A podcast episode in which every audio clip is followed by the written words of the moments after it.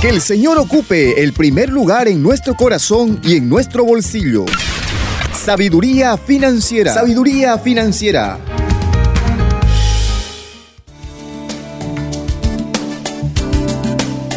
Bienvenido a su programa Sabiduría Financiera del Ministerio Financiero Compas Católico. Le estamos hablando desde los estudios de Radio Betania. En este programa vamos a hablar un poquito de las metas que nos hemos propuesto para el 2020. ¿Verdad? Esas metas financieras que año a año nos ponemos y vamos a, ver cómo este año las podemos cumplir con la ayuda de Dios tomado de la mano de nuestra Madre Santísima. Vamos a poder llegar si seguimos estos pequeños consejos.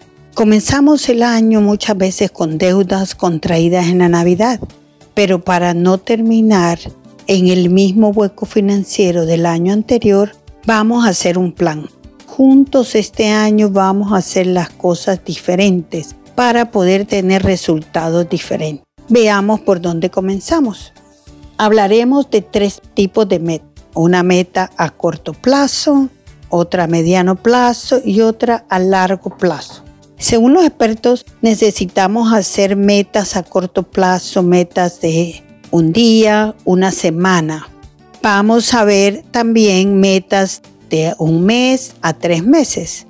Primero, la meta del primer día podría ser ponernos ante la presencia de Dios y pedirle que nos ilumine, que nos mande su Santo Espíritu para que este año podamos romper tal vez un ciclo de intranquilidad financiera, un ciclo donde nunca podemos llegar a fin de mes en paz.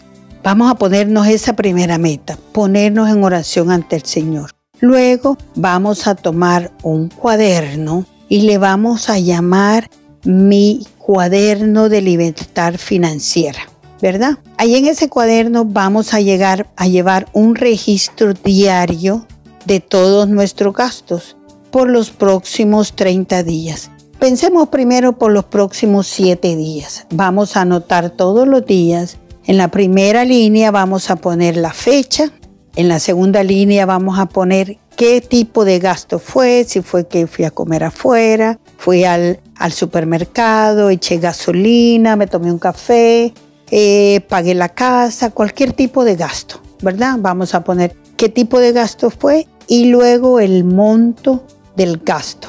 Y así lo vamos a hacer todos los días por una semana, desde que nos levantamos hasta que nos acostamos, nosotros tomamos decisiones financieras. Así es que vamos a, comenzar a hacer ese registro de gastos.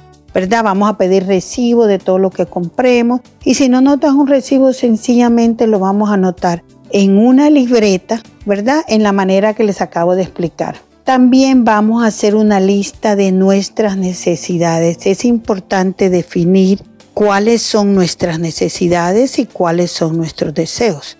¿verdad? Vamos a hacer una lista de nuestras necesidades. Por ejemplo, gastos de casa, ropa, comida, transporte, ¿verdad? Esas son necesidades, ¿verdad? Vamos a comenzar a diferenciar entre lo necesito o lo quiero. Eso va a ser clave para que tú puedas llegar a fin de mes en paz, ¿verdad? Y puedas cambiar el árbol genealógico de tu vida, de tu familia vamos a también a comenzar a ahorrar esa palabra que se nos ha olvidado y la hemos sacado del, diccionario, pero la vamos a comenzar a incrementar, a poner en nuestra vida. Vamos a empezar escogiendo un botecito que tengamos por ahí. Vamos a guardar todas las monedas o los billetes de menor valor que tengamos. Lo vamos a ir guardando en ese, en ese bote. Y también vamos a hacer una lista de nuestras deudas.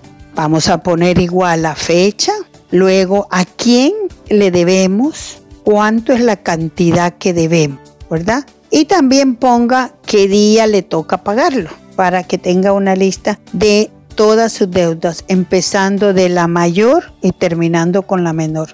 Estos son los primeros pasitos que vamos a dar para llegar a nuestra sanación financiera. El próximo segmento vamos a estar hablando de los metas a mediano plazo, de 3 a 6 meses. No se lo pierda. Desde los estudios de Radio Betania les habló su servidora Eva Córdoba. Bendiciones. Que el Señor ocupe el primer lugar en nuestro corazón y en nuestro bolsillo. Sabiduría financiera. Sabiduría financiera